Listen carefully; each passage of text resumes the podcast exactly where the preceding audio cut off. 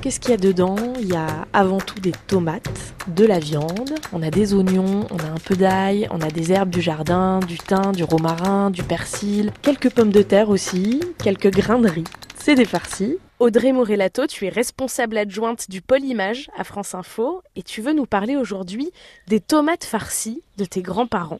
Moi, mes grands-parents, ils sont en Alsace, mais ils, avaient un grand jardin avec euh, un grand potager et surtout beaucoup, beaucoup de tomates que nous, on aimait bien aller chipper euh, dans le jardin, les petites tomates cerises de toutes les formes et de toutes les couleurs.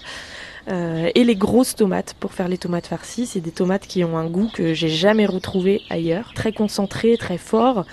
Et, euh, et, avec la cuisson, évidemment, ça se révèle euh, encore plus. Les grosses tomates, il fallait aussi les utiliser, ça se congèle pas très bien telles quelles, et puis surtout elles ont un tellement bon goût quand elles sont fraîches que on les voilà, on les cuisinait euh, tout de suite. Euh, dès, dès qu'elles étaient cueillies, on, elles passaient dans le four. Ma grand-mère, elle, elle mettait du riz tout au fond des tomates farcies pour absorber un peu l'humidité. Parce que euh, les tomates du jardin, il y a beaucoup d'eau dedans, beaucoup de goût, mais aussi beaucoup d'eau. Donc pour éviter que ça parte un peu en charpie, euh, elle mettait quelques grains de riz tout au fond.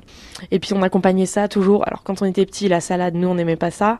Donc ma grand-mère nous glissait quelques petites pommes de terre dans le plat euh, autour des tomates pour euh, pour accompagner. Et elle prenait le goût, elle aussi, de la tomate, de l'ail, de l'huile.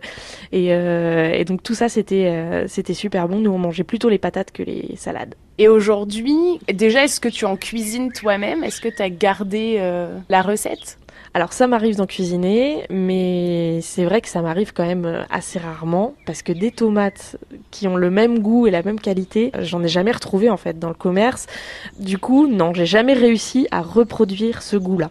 Au final, je sais pas si euh, c'est un goût que je sublime euh, dans ma tête ou si et, qui existe vraiment ou si c'est un goût qui existe vraiment. Est-ce qu'on pourra le retrouver? Même si j'ai un jardin euh, plus tard et que je cultive moi-même mes tomates, est-ce qu'elles auront le même goût? Je sais pas parce qu'en fait finalement ces tomates farcies là, elles ont aussi le goût du souvenir. Merci Audrey. Merci Manon.